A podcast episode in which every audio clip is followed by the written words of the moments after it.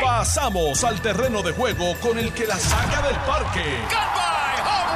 Le estás dando play al podcast de Noti 1630. Pelota dura con Ferdinand Pérez. Bueno, mis amigos, ¿qué tal? Saludos cordiales. Bienvenidos a Jugando Pelota Dura. Gracias por su sintonía. Hoy estamos de 10 a 12 del mediodía, como todos los días, pero desde un punto eh, distinto. No estamos en, en nuestra base allá en la estación en Noti 1. Seguimos eh, visitando diferentes puntos y diferentes eventos y participando de diferentes actividades. Y hoy estamos participando del lanzamiento de la campaña de turismo interno. Y ya por lo que hemos visto, to- todo lo que he visto hasta ahora me gusta muchísimo. La creatividad es la orden del día en lo que estamos viendo aquí en el Coca-Cola Music Hall, acá en el centro de convenciones. Y estamos encantadísimos de que nos hayan invitado. Vamos a hablar de este tema y de muchos otros. Yo soy Ferdinand Pérez, aquí está don Carlos Mercader como todos los días. Don Carlos, Oye, Ferdinand, buenos días. Buenos días a ti, buenos días a todos los que están aquí en el... ¿Esto es el Yunque o esto es el Coca-Cola Music Hall? ¿Sabes? Porque literalmente Sí. pareciera como si, si nos hubiésemos remontado a una de las veredas del Yunque en ¿Verdad? Puerto Rico. Eh, definitivamente un lugar donde se ve que lo que cuando usted entre aquí, usted va a participar de una aventura especial, la aventura de Puerto Rico. Esto, esto está espectacular aquí, así que, eh, ¿verdad? Privilegiado de estar aquí contigo esta mañana. Saludos a toda la gente que está con nosotros en la radio, toda nuestra audiencia que nos sigue todos los días a través de Noti1 630, en Noti1 94.3 FM y también a través de las redes sociales de Jugando Pelota Dura y de Noti1 630. Bueno, vamos a hablar de muchos temas. Vamos a hablar de lo que pasó ayer en la tarde, a las 4 de la tarde, con el alcalde de Trujillo Alto, el exalcalde José Luis Cruz Cruz, que se declaró culpable. Vamos a hablar también de eh, eh, esta controversia que sigue tomando fuerza entre los empresarios y el gobernador por la reforma laboral. Y eh, también ayer en la tarde se aprobó el proyecto del Senado, el 693, Carlos. El famoso proyecto que tiene que ver con El aborto. eh, el aborto, pues anoche se aprobó en el Senado y debemos darle seguimiento al tema. Y por otro lado, pues eh, se le sigue complicando el escenario a José Luis Dalmao de cara a la, a la reunión de la Junta de Gobierno del Partido Popular. Hoy el Nuevo Día saca un despliegue ahí de dos o tres páginas eh, eh, donde entrevista a múltiples líderes de la base del partido y muchas enmiendas, incluyendo también las de Tatito Hernández, que zumbó ayer eh, una carta al presidente del Partido Popular con eh, diferentes eh, recomendaciones y cambios a las propuestas que le está haciendo y de fechas, etcétera, etcétera. También, oye, pues lamentablemente eh, siguen los recortes de aguas, nuevamente se pone en racionamiento los pueblos de Las Piedras, Junco, Río Grande. Ayer yo vi que empezó a caer un buen aguacero y digo, eh, fiesta, tú sabes, ahora cuando uno ve un aguacero. Tú escuchabas ya eh, en el fondo la canción de Chayanne. Fiesta Sí, sí, de verdad, en América. Por fin, pero parece ser Pero que fue un paró, aguacerito. tú sabes. Paró, fue un, fue un aguaje, fue un aguaje. Sí, un aguaje no- y no llueve para donde tiene que llover, ¿verdad? Tú No, sabes que no. es- Así que eh, en eso, pues, eh, tenemos eh, pues, que seguir orando ahí para que siga, para ver si llueve y salgamos de esta crisis de abastos de agua. De hecho, hablando de ese tema, anoche, el programa de, de Rayos X, donde participa la buena amiga Yolanda Vélez Arcelay y otro grupo excelente de periodistas, estaban haciendo un análisis del famoso supertubo que se construyó hace veintipico, veinte de años aproximadamente por el doctor Rosselló. Y entonces tenían al, al padre de- de- del concepto, ¿no? Este ingeniero que desarrolló todo este concepto de, llevaba muchos años promoviendo el asunto de, del supertubo. Y cómo el supertubo vino a resolver una enorme crisis que tenía Puerto Rico y sigue resolviendo ¿De acuerdo? pero planteaba el estudio y planteaba el gestor de, de todo este proyecto, que estoy a punto de mencionar el nombre porque se- no lo anoté y, y no quiero cometer errores, y ya mismo lo menciono. Pero destacaba este ingeniero y el reportaje, Carlos, eh, lo mismo que nos ocurre en todos los demás sectores y áreas del gobierno de Puerto Rico, que es la falta de mantenimiento. Decía que la idea fue espectacular, pero varios años después ya empezaba a deteriorarse el supertubo y cometimos el mismo error que cometemos con todos los demás proyectos de infraestructura en Puerto Rico, que los construimos, celebramos con bombos y platillos, pero después no le damos el mantenimiento y hoy el supertubo no tiene la capacidad o la fuerza o tiene sus desperfectos porque no se atendió como se debía. Tú sabes. es un tema, es un tema recurrente, es un tema. ¿Qué cosa? Incluso yo, te mencionaba a ti eh, de forma, ¿verdad? De anécdota, cuando en el tiempo que participé en el gobierno, cuando se hizo una evaluación previo a la temporada de huracanes del 2017, me acuerdo que en el, ¿cómo estás? Saludos. Eh, me acuerdo que en un momento dado, eh, el gran problema previo a los huracanes que se identificó que no se había atendido en dos o tres años era el tema del mantenimiento de las líneas, de, lo, de, la, de todo lo que tiene que ver con, con la, parte de verde que está alrededor de, la, de, de los diferentes eh, postes de luz, no, no los postes que usted ve en las carreteras, sino las torres que, que, que, básicamente le dan vida al sistema eléctrico a través de las montañas, etcétera. El gran problema o la falta de mantenimiento que había que posteriormente y ha, sido realmente una de las razones primordiales por las cuales el sistema de energía eléctrica se tardó tanto en eh, recuperar y en, volver a estar operando como, como era previo al huracán, era por eso mismo, porque cuando vino el desastre, ¿verdad? Eh, la falta de mantenimiento impedía que, lo, que, las diferentes brigadas pudieran llegar a, los lugares donde había que hacer los trabajos, incluso los mapas estaban viejos, ya los mapas no, no necesariamente eh, eh, tenían o representaban en los lugares exactos donde estaban estas torres. Bueno, un sinnúmero de problemas que, de nuevo, se le adscriben a la falta de mantenimiento. Eso en el sistema eléctrico. Ahora estamos hablando del sistema de agua, que también tiene sus deficiencias en ese, en ese tema. Sí. Mira, un también, yo quería mencionar como parte de los temas, porque son, yo creo que son importantes. A, nivel, federal, eh, hay dos noticias bien importantes que salen hoy. Uno, que el presidente de los Estados Unidos, Joe Biden, va, está presentando hoy una medida en el Congreso para que voten Cámara y Senado para que se elimine el cargo contributivo al gas, a la gasolina federal a nivel de todos los Estados Unidos por tres meses. O sea, lo que aquí se hizo con lo de la crudita, por 45 días, hacerlo pero a nivel federal. Que el gobierno federal impone un tax, eh, una contribución sobre los barriles de de petróleo y diésel que se venden y él lo que está pidiendo ahora es que se elimine por tres meses, eso es una. Y dos, el, presidente de la Reserva Federal de Estados Unidos hizo, un, hizo una comunicación esta mañana y dice que las tasas de interés van a continuar aumentando para que se desacelere la inflación. Así que bien, qué bien. eso que está, eso que hemos estado viendo, que hay, ya, ya están ya como el 6 o 7%, no, no sé exactamente cuál es el por ciento, pero ahorita lo voy a revisar, pero dice que va a continuar en aumento para buscar desacelerar la inflación.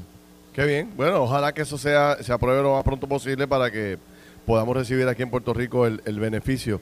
En otra noticia que tiene que ver con lo federal, eh, ayer estábamos comentando en el, en el programa de televisión este eh, el, el, acuerdo que había llegado el alcalde de Trujillo Alto que ah. planteaba ser un gran acuerdo porque ni siquiera había tenido que dar cara, o sea, no, nunca tuvo que ir al pasillo del tribunal, nunca tuvo, nunca los federales se le metieron en la casa, por lo menos para eh, Esta mañana fue que lo citaron los alguaciles. Por eso, esta mañana fue que, que, pudo ser eh, básicamente o entrevistado o emplazado por los medios de comunicación cuando hace su entrada por el pasillo principal del Tribunal Federal para ser fichado y es la primera vez que se le ve al alcalde un poco cerca a este tema porque había estado básicamente eh, con un control absoluto de...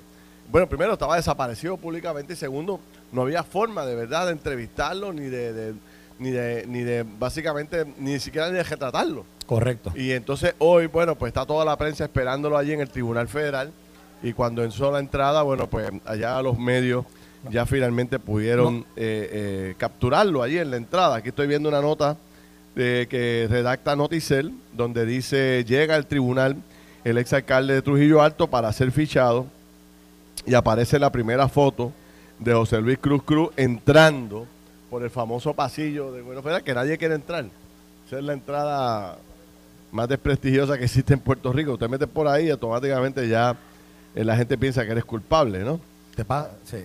y, y, algo que quería decir sobre, sobre José Luis Cruz Cruz.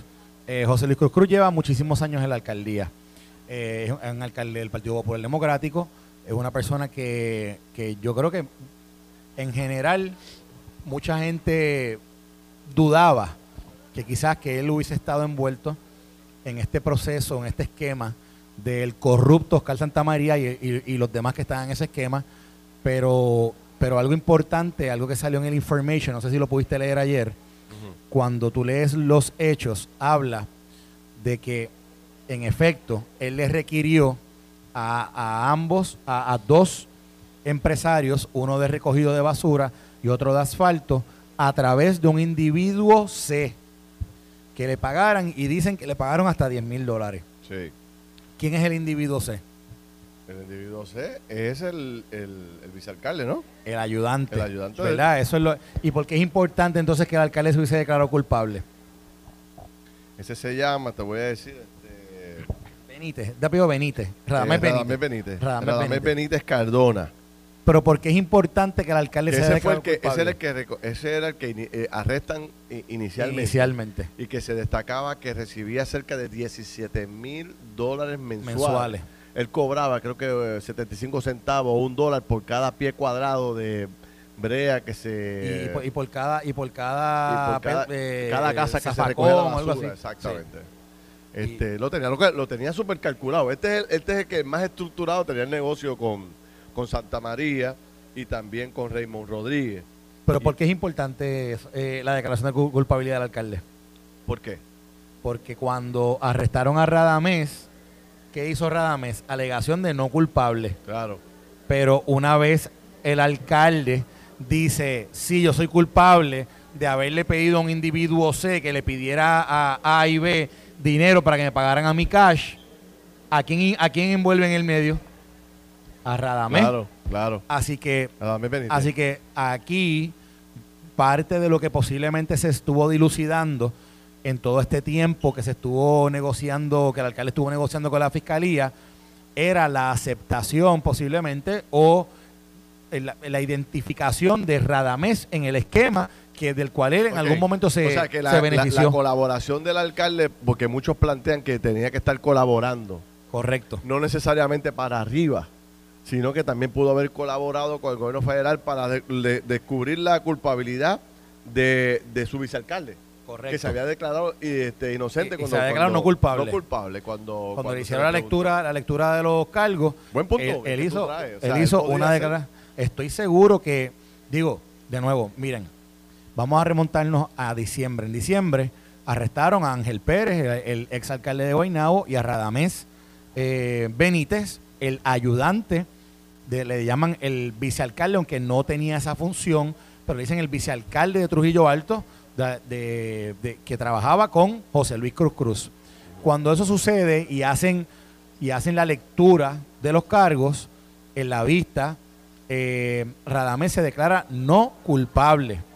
Así que Radamés, a lo que hoy día ¿verdad? es público, lo que conocemos hoy día, Radamés ¿verdad? va a enfrentar al juicio por esos cargos. ¿Qué pasa? en ese proceso, y como todo el mundo aquí, nosotros le hemos dado seguimiento y todo el mundo sabe, el alcalde había estado siendo investigado o estaba haciendo parte de, toda, de todo este proceso con las autoridades federales, que llevaba mucho tiempo y siempre estaba la especulación de qué era lo que él estaba negociando, qué era lo que él estaba hablando. ¿Qué pasa? De momento, cuando sale ayer el documento donde hace él declaración de culpabilidad y usted lee los hechos, aunque no los menciona por nombre, y quiero ser claro en esto, menciona que el esquema incluía un empresario que le llama, le llama individuo A, creo que es un individuo, individuo A, que era un, em, empresario de, de, asfalto, de compañía de asfalto, y un y individuo B, un empresario de eh, una compañía de recogido de basura. Y menciona que el alcalde solicitó a través de un individuo C que individuo A, individuo B le dieran un dinero a cambio de los contratos, de asegurar los contratos, un dinero cash que dicen que hasta 10 mil dólares le dio, pues el individuo C, a todas luces, ¿quién es? Pues Radamés. y obviamente no lo menciona por nombre, creo que es importante decirlo, pero no, no, no deja de ser toda una probabilidad de que a través de esta declaración de culpabilidad al alcalde el caso de Radamés se le complica aún más porque el alcalde está diciendo que hubo un intermediario para él por recibir los fondos y, y, con toda probabilidad ese intermediario fue Radamés.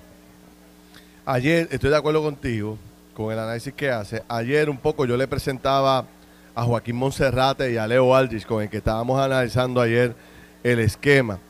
Y, y presentamos esta gráfica gigante en pantalla donde Oscar Santamaría y Raymond Rodríguez como autores de todo esto y cómo habían eh, básicamente hacer colapsar eh, la estructura municipal llevándose 10, 7 alcaldes y 3 casi vicealcaldes de municipio. Y destacábamos ayer también, bueno, que no es menos cierto y no es menos más importante que hay otro grupo de alcaldes que al día de hoy, no sé si ustedes han notado que están desaparecidos de la opinión pública y que muchos de ellos están asesorándose legalmente con otros abogados en Puerto Rico o con el mismo grupo de abogados que ha estado defendiendo hasta el día de hoy eh, a múltiples de las personas que se han declarado culpables. O sea que esto no termina aquí, la probabilidad de que vengan más arrestos es grande o más declaraciones de culpabilidad. Y volviendo a repetir lo que mencionó el, el alcalde entrante de Cataño, que ahora las ramificaciones son para toda aquella infraestructura interna que había dentro de cada alcaldía y que estaba corrompida también y que recibían dinero de un lado y de otro y que se dedicaban a hacer chanchullos también. El alcalde Cataño planteaba entre 25 más. ¿Cuántos más podrían haber entonces, entonces en estas infraestructuras? Por ejemplo, que este señor de Trujillo Alto, de los 17 mil, siguiera repartiendo dinero más abajo. Exacto. Para sacar cheques, para sacar este contrato, para, para acelerar la eh, la facturación. O sea, todas estas cosas pueden ocurrir, ¿no? Sí. Y habrá que ver ahora en los procesos de colaboración en el juicio si todo eso si todo eso se da. Mira, un tema interesante también de toda esta investigación que yo me imagino que los federales tienen que haber tienen que estar indagando sobre esto. ¿Cuánto cash estaba corriendo aquí? Oh, o sea, porque cuando tú miras cientos de miles de dólares. pero pero mensuales.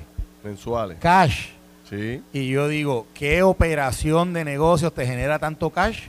la cual tú utilizas para poder pagar aquí. Esto es una operación de fácil 100 mil pesos mensuales en cash.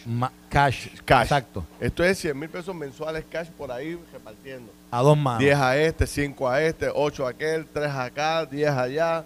Cuando tú vienes a ver, eso cerca ¿Y de, de dónde tú sacas tanto dinero cash? Exactamente, exactamente. A menos, ¿verdad? Yo, yo creo que aquí hay una, y, y yo lo, yo lo voy, eh, eh, dentro de lo que es una especulación, porque no es, pero muy poca, muy poca, muy poca actividad comercial ahora, te genera tanto dinero cash si no tiene que ver algo en el narcotráfico aquí. y yo no eh, sé si lo hay, pero eh, yo imagino que eso debe ser un ángulo que se está investigando que, aquí. que ha sorprendido a mucha gente, Carlos, es también eh, esta, esta descripción somera que hace el gobierno federal de lo que del dinero que pudo haber recibido el alcalde Trujillo Alto, que, que plantea que son unos 10 mil dólares entre el 2020 y el 2021. Una cantidad ínfima. Ínfima. ¿Cómo es posible que este señor haya perdido el juicio y haya perdido este y haya enterrado su futuro y su legado por 10 mil dólares? O sea, es increíble. O sea, que es, también impresionante. Es, impresionante. es impresionante. Entonces tampoco cuadra con lo que él ganaba. Él te ganaba 17. O sea, este recibía de dinero corrupto cerca de 17 mil dólares mensuales. Y solamente el alcalde recibió 10 en un año. O sea, eh, Ojo, ojo, que posiblemente esa cantidad es la cantidad que posiblemente la fiscalía pudo demostrar y que él aceptó. ¿verdad? Eh, eso no necesariamente ¿verdad? va a reflejar todo lo que quizás él pudo haber recibido, pero por lo menos lo, lo que la fiscalía pudo probarle y, él, y que él tuviera que aceptar lo que se está hablando de una cantidad de 10 mil dólares. Exacto. Bueno, señores, vamos a hacer una corta pausa para regresar con otros temas bien importantes. No se vaya nadie porque estamos también eh, aquí en el lanzamiento de la campaña de turismo interno. Todos queremos saber de qué se trata esta campaña. Eh, las campañas anteriores han quedado buenísimas por parte de Carlos Mercado y su equipo de trabajo aquí en, la compañía de turismo. Vamos a ver qué sorpresas nos traen, nos traen este año y cuando regresemos vamos a conversar con el director de la compañía de turismo para saber los detalles de esta nueva campaña que se lanza para que disfrutemos de nuestro país. Venimos rápido. Estás escuchando el podcast de Pelota Dura, en Noti1 con Ferdinand Pérez. Bueno, regresamos aquí a Jugando Pelota Dura. Saludamos al nuevo alcalde de Añasco que está por aquí compartiendo con la compañía de turismo.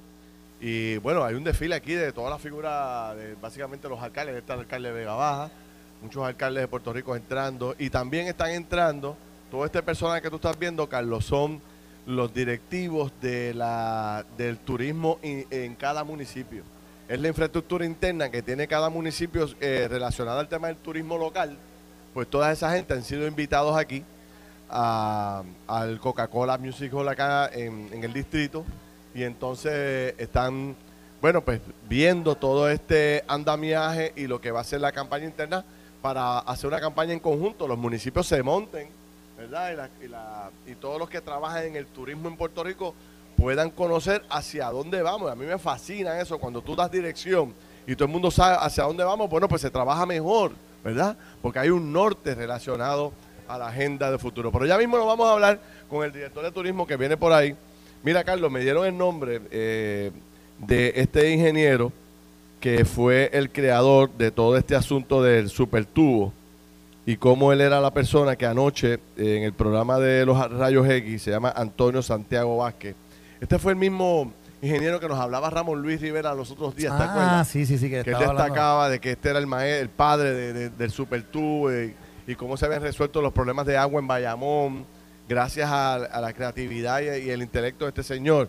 Lamentablemente falleció, creo que hace unos meses atrás. Pero hay una entrevista muy buena que le hace este eh, la gente de Rayos X, donde él, él, planteaba ese problema del mantenimiento. ¿Y por qué yo repito esto, Carlos? Porque ese es el pan nuestro de cada día con las canchas de baloncesto, con los parques, con los edificios del gobierno, con las carreteras, con el mismo sistema de infraestructura de agua en Puerto Rico que se pierde el 60% del agua entonces, pues nosotros tenemos un, llevamos ya varias décadas celebrando con bombo y platillo las primeras piedras y, los proyectos que se, que se crean en Puerto Rico, pero lamentablemente no nos mantenemos. ¿Por qué traigo esto? Porque todos sabemos que hay una inversión nunca antes vista de dinero para proyectos nuevos, de infraestructura, de acueductos, de escuelas, ese tipo de cosas. Pero sí, y eso va a quedar súper chévere. Pero tú sabes lo que pasa si no se mantienen las cosas. ¿Qué pasa en tu casa si tú no mantienes el techo? si no, mantienes las áreas verdes, se te pierde la casa. Y eso es lo que ocurre con, la obra pública, y, que nunca la mantenemos. Y yo no sé si tú sabes, pero cuando uno comienza a trabajar con lo que es un proyecto de, lo que, lo que le llaman un proyecto de obra permanente, con FEMA, FEMA cuando te hace toda la evaluación del daño y cuando te hace toda la evaluación de lo que es el proyecto y de cuántos fondos se te van a asignar, FEMA viene y te dice, ok, si yo te asigno 50 millones para arreglar X hospital, ¿cómo tú vas a mantener ese hospital después de que yo te asigno 50 millones? ¿Cómo tú vas a mantener esa inversión? Porque si bien es cierto que es para atender y, ¿verdad? reparar un daño que hizo un, un desastre natural, FEMA te dice, yo no quiero que esto vuelva a pasar y que cuando vuelva a pasar por falta de mantenimiento tenga que volver a dar 50 millones más. Entonces FEMA entra contigo en un tipo, en un tipo de análisis y de trabajo para identificar cómo es que ellos pueden hacer la mejor asignación de fondos que a la misma vez pueda responder con una buena, eh, un buen trabajo de mantenimiento, un buen trabajo de que para asegurar que esa obra no se pierda por, por falta de mantenimiento y ante la posible eh, advenimientos de otro, de otro acontecimiento, de desastre natural, etcétera. Así que es interesante esto que tú dices porque dentro de todo el desarrollo nuevo, una parte que tiene que estar incluida en la evaluación del presupuesto y en la evaluación de la operación de ese desarrollo nuevo es el mantenimiento. y, y, no hay duda que hemos sufrido como pueblo por la falta del mismo en múltiples áreas y obviamente yo creo que lo importante es que con toda esta obra nueva se tome en consideración que esa obra nueva de nada sirve si no se mantiene, si no se eh, cuida, si no se asegura que en la operación no sea una operación para resolver un problema inmediatamente, sino se mira una operación para que sea realmente un resuelve a largo plazo. Sí. Mira, volviendo al tema de, estoy de acuerdo, Carlos, y creo que ahí está la clave, y hay una enseñanza ahí. Yo creo que todo el mundo debe ese reportaje que salió ayer. A mí me gustó. Muy, muy... Está fácil para entender, así que que no lo pudieron verlo, que nos busquen para que puedan entender un poco el problema de infraestructura en Puerto Rico el problema de, la falta de agua. Este, tenemos el director de turismo. El director de turismo está llegando. ya eh, lo que pasa es que está en el safari. Y en el safari acaba de hacer una parada para poder quitarse el, sombrero y las botas, pero por ahí viene.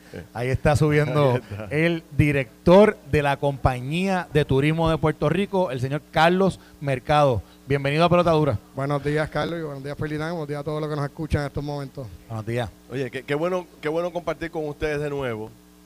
Este y cada vez tengo que reconocer que cada vez que de alguna forma u otra venimos a cubrir algún tipo de actividad relacionada a turismo, que tienen que ver con lanzamientos o tienen que ver con eh, iniciativas nuevas, bueno, pues la verdad es que tenemos que reconocer que la creatividad es la, la orden del día. La orden del día en estos esfuerzos, porque eh, lo que estamos viendo aquí, lo que se vive cuando uno entra por este, por todos estos pasillos que ustedes han creado dentro del Coca-Cola, es realmente eh, impresionante. ¿Qué es, lo, qué, es lo que, ¿Qué es lo que tú quieres transmitir hoy? ¿Qué busca transmitir hoy la compañía de turismo a través de todo este esfuerzo que están haciendo? hoy la compañía de turismo presenta, presenta su nueva campaña de turismo interno. Estas campañas solían ser campañas de verano.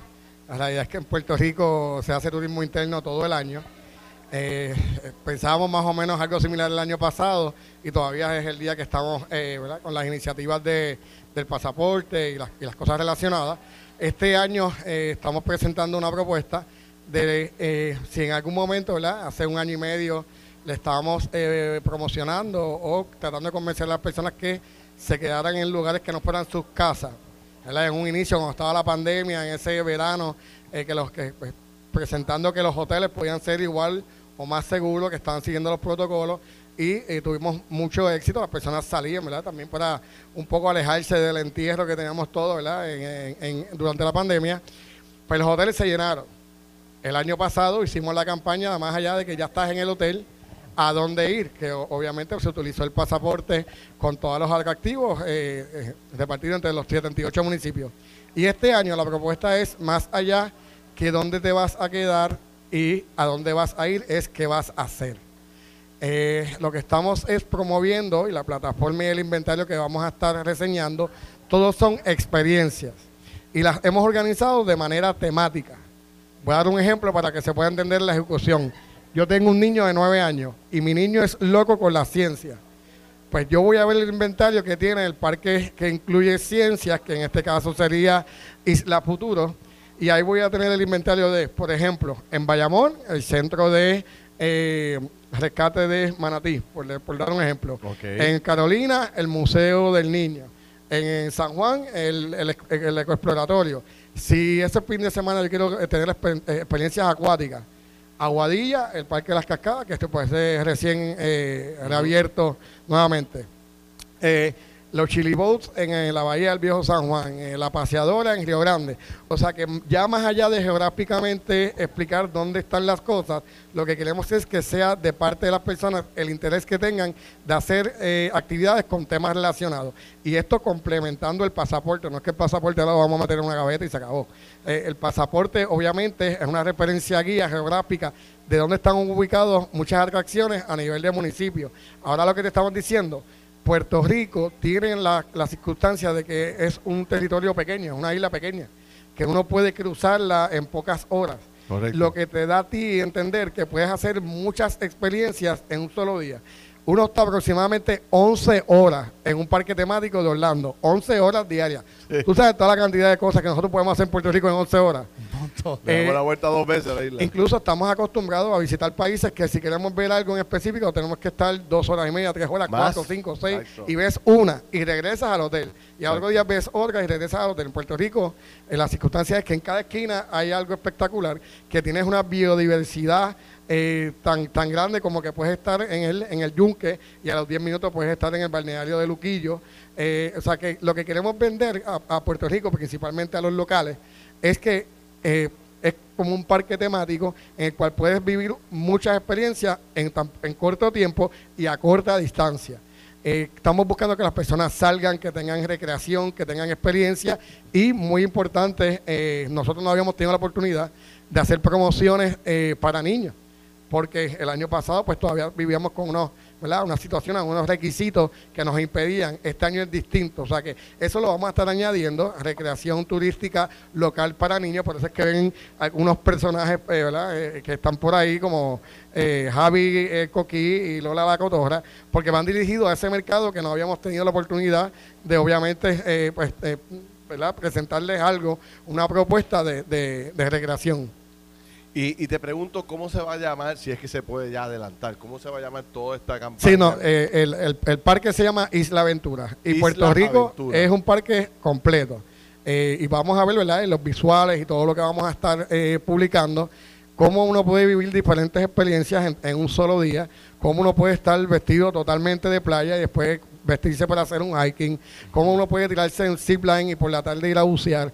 Eh, en fin, eh, es, un, inventario tan completo eh, y que hemos visto que en, los, en el último año y medio, por el aumento en el turismo que hemos visto a nivel de isla, ¿verdad? Fuera de la área metropolitana, tenemos un número grande de empresas que se dedican a experiencias que no conocemos.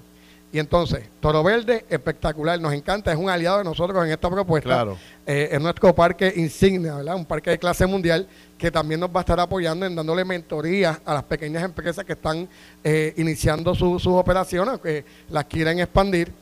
Pues Toro Verde está espectacular, pero hay muchas experiencias que no conocemos.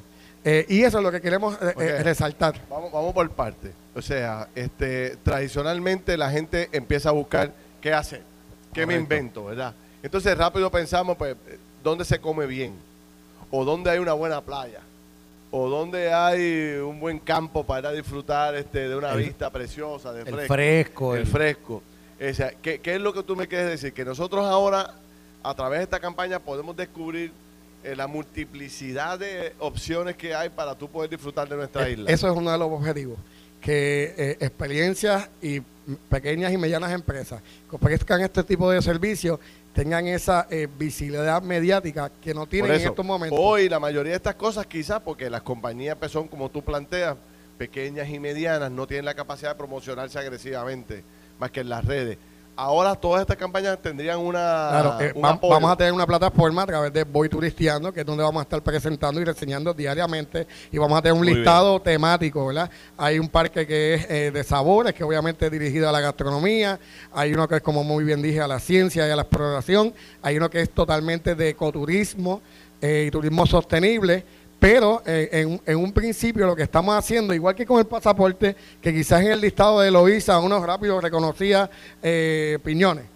Pero bajabas dos o tres y empezabas a leer que dónde es eso, dónde queda, qué es lo que a mí me pasó prácticamente en casi todos los municipios, que por lo menos habían dos o tres que nunca había visitado, que no sabía dónde estaban, y obviamente eso ha hecho que se conozcan que no solamente el local, Usualmente son eh, lo que llaman locals only. En Arecibo hay muchos que solamente van los de Arecibo, Atillo. Y eso es lo que queremos que la gente conozca, que este inventario es robusto, que está creciendo, que hay un emprendimiento también asociado nuevo con esto, que estamos viendo muchas nuevas empresas que ante el aumento que hay en términos de turismo local y del exterior, eh, han decidido emprender para atender este, este, este sector. Y lo que estamos haciendo, obviamente, de una manera organizada, mediática, es darle la visibilidad a todas pequeñas, estas pequeñas empresas que en estos momentos no la tienen y obviamente eh, presentarle una referencia y una guía a todos los, turistas locales como yo, que a veces estamos eh, dando vueltas sin saber a dónde llevar los nenes, a dónde llevar, pues, eh, es, eso es lo que queremos simplificar, ¿verdad? Porque siempre va a haberla, pero queremos simplificar esa toma de decisión. Tú sabes que yo, pues, todo, con mis hijos pequeños antes, yo, lo he conversado con Carlos, este, antes uno, bueno, ¿para dónde vamos? La pregunta obligada de los domingos. Entonces, pues, para el cine, para Plaza las Américas, o a buscar dónde comer. O, la, o, la, vuelta tradicional, que todo el mundo la da. La vuelta ya tú sabes, para acá, por el viejo San Juan, porque como que no había opciones. Sin embargo, hemos visto cómo eh, de forma orgánica, ¿verdad? Se han ido desarrollando un montón de opciones que quizás Pero la- el problema que hay saber es que no sabemos dónde está. Ese, ese, Y ese es uno de los, el si de los tú- objetivos. Si tú le das rostro a eso Bueno, pero y el le tema- permites llegar a los ciudadanos a ver dónde es que está, cuáles son los... Pero lo mira que- esta opción. Lo que ellos hicieron con el pasaporte. Ah, que fue magistral. Porque lo que decía él, le dio, vi- se le dio, le dio vida a lugares que anteriormente nadie sabía, nadie. Y ahora con esta campaña que se combina con eso del pasaporte, o sea, esto está, honestamente, yo no sé si lo idearon a- así tan, tan, ¿verdad? En, partes, pero lo que han hecho se complementa tanto que está eh, genial. y, hay una pregunta que hemos recibido muchos eh, desde que anunciamos que vamos a lanzar una campaña. Eh, no van a matar el pasaporte, lo van, a- no, no, todo lo contrario. Lo vamos a complementar y vamos a estar presentando. El pasaporte ya es una herramienta que entendemos que no debe estar eh, atado a campaña, sino tiene que ser una referencia y obviamente queremos presentar el paso evolutivo eh, en los próximos meses, tendría ya a finales Sí. de septiembre, vamos a presentar el próximo paso que vamos a hacer con él. Obviamente, pues eh, va a haber algún tipo de digitalización, va a ser interactivo, vamos a darle más, eh, eh, ¿verdad? Este, formas de, de interactuar a todas las edades y todos los gustos, claro, incluyendo ahora esta oferta de experiencias de aventura eh, que vamos a estar presentando en las próximas semanas. La campaña no tiene un inicio y un final. Nosotros vamos a estar añadiendo al inventario poco a poco, eh, mientras más se vayan sumando.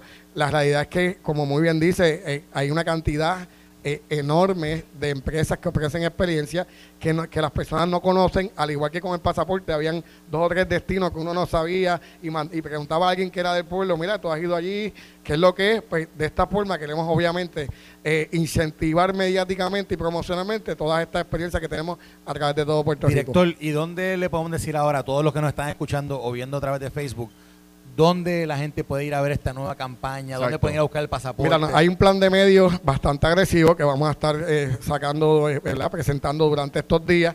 Hoy va a haber unos inicios, unos teasers alrededor de lo que son vallas digitales, eh, algunas páginas ¿verdad? De, de más concurridas en Puerto Rico en, en Internet. Pero ya eh, ¿verdad? en estos próximos días vamos a estar puntualmente identificando y reseñando sitios eh, que pues, obviamente ofrecen experiencia y a qué tipo de temas están eh, ligados. Eh, hoy cuando ya presentemos tenemos dos grandes talentos eh, en, que vamos a estar utilizando, Tommy Ramos y Juan Orchini.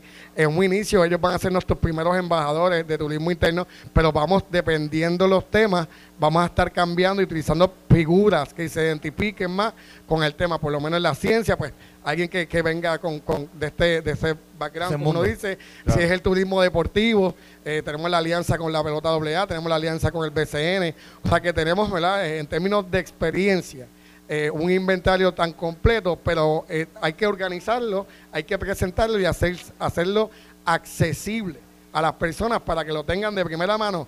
¿Dónde es? ¿Cómo es? ¿Cómo llego? ¿Cuánto cuesta? ¿A qué hora Exacto. está abierto? ¿A qué hora cierra? Y eso es lo que queremos hacer. Ok, antes de, de pausar, eh, yo quiero presentarle al público ahora eh, eh, esta entrada, o sea, para que un poco se, se ubiquen donde estamos nosotros. Esta es una de las entradas principales a, a este evento de hoy. Y obviamente, pues, eh, aquí Isla Aventura, pero hay aquí una nueva opción que yo creo que tú la, tú la has representado aquí, que es el, eh, ¿cómo es que se llama? Glamping. El glamping. glamping. glamping, glamping. Ok, ¿qué, qué significa esto? Para que la gente Mira, un poco el, el pueda... ver. glamping es una modalidad de camping, pero que es un poquito más obscure, como uno dice, ¿verdad? Que tiene un cier- unas ciertas comodidades que quizás no Ok. tuviera en el camping tradicional. Es más una experiencia, el contacto con la naturaleza, pero de una manera un poquito eh, pues, más cómoda. Eh, este, estamos- tenemos sitios Y de eso se, eso se está multiplicando por Se- diferentes lugares. Eso es lo que estamos. Esto está aumentando la actividad de esta, la demanda es altísima. Yo conozco, eh, ¿verdad? Eh, como Hacienda Cascada, donde estuvimos eh, para la actividad En de agroturismo. en Aguas Buenas, En. Aguas Buenas, el, Eso es el- el- espectacular. El, dueño me dice que no, no tiene reserva, reserva por meses. Esto es una especie de, de caseta mm, muy caseta grande que cabe, qué sé yo, 8, 5, 6 personas. Mucho, mucho más cómodas que Mucho más áreas, cómoda, pero áreas por- para estar dentro de Pero la por dentro parece un hotel. Por eso es que es un, un- bella, un sea, nivel un poco más, todo, más. Pero te estás de quedando una caseta, claro, o sea, es, es- es- en un es- campo. es más, es más comodidad, pero al mismo tiempo estás- Digo, tienes ese contacto directo con la naturaleza. La gente No quiero faltarle el respeto al tema de la caseta. No sé si hay un nombre distinto. eh, No, pero- no, no, Pero no, para que la un gente se ubique, es un como una- claro, es un, es- una, una, una caseta mucho más grande. Mucho más grande, Eh, mucho más elegante. No, por tú entras y parece un cuarto. Son decoradas. Digo, la estamos enseñando ahora mismo por el Facebook, que la gente Sí. se conecte. Ahí están viendo ahora ustedes lo que es el glamping, ¿verdad? Sí. Este, vemos la caseta, la están viendo por dentro. Eh, eh, es una chulería, o sea, mira la cama, una cama bella, con todos los detalles, la mesita de noche, o sea, una belleza de lugar. Tenemos- y esto uno lo puede conseguir a través Sí, de la, de- de la mira, página ahora mismo tenemos eh, la gente de Pitahaya con nosotros, que son de Cabo Rojo, que son los que nos, nos trajeron esta, esta caseta. Esta caseta es de las que ellos utilizan en, Ah, sí. en- en Es real. Es real, esto no es, esto no es un gimmick. Esta es la caseta que ellos utilizan. Y, y lo importante es que pues este tipo de proyectos también están los domos y hay varias modalidades de eh, estas, estas nuevas tendencias. Pero lo que queremos es que las personas sepan dónde quedarse primero, A dónde ir y ahora con esta nueva campaña de la aventura, ¿qué hacer? Eh, ese es el Eh. objetivo, darle visibilidad a las pymes, darle visibilidad a todas estas empresas que se dedican a, a ofrecer experiencias que quizás no tengan los medios para poder eh, promocionarse, pero a la vez que el puertorriqueño tenga más inventario, eh, que el puertorriqueño tenga más opciones. Y vuelvo, el emprendimiento que estamos viendo en nivel de, al nivel de turismo es tal que eh, tenemos que ir organizando, tenemos que ir obviamente teniendo uh, un, un- un récord, como uno dice, público de qué hay, dónde hay y al final del día Sí. eh, obviamente es dinero que se, que se queda aquí en Puerto Rico, dinero que va eh, dirigido a las pymes y en eso estamos, en ese objetivo principal de darle visibilidad. Si yo quiero ver ahora mismo todo, entro a dónde? a Voy Turisteando, vamos a estar... eh, voyturisteando.com. punto com ahí. ahora para que vaya a ver un poco lo que está lanzando la compañía de turismo para el turismo interno. Aquí ahora mismo estamos en el Facebook. Mira, ver, tú ves No, ahí. no, pero se- oye, Ahí, lo que mira. Nicola ha tomado Sí, ahí se Nicola ve espectacular, se ve brutal. 400 personas El que pueda entrar ahora mismo al Facebook lo puede ver detalles. para que vean lo que La es el que se ve precioso, No, no, se ve brutal. Cualquiera dice, vámonos a quedarnos ahí porque Sí, sí, se, se ve chulísimo. Bello. Y la verdad que la creatividad de, de todos estos empresarios boricuas para tratar de traer gente a sus, ¿verdad? A sus diferentes proyectos es espectacular. Siempre hemos hablado de esa creatividad del boricua, se está dejando sentir en el turismo de forma contundente. Esto fue el podcast de Noti 1630. Pelota dura con Ferdinand Pérez. Dale play a tu podcast favorito a través de Apple Podcasts, Spotify, Google Podcasts, Stitcher y notiuno.com.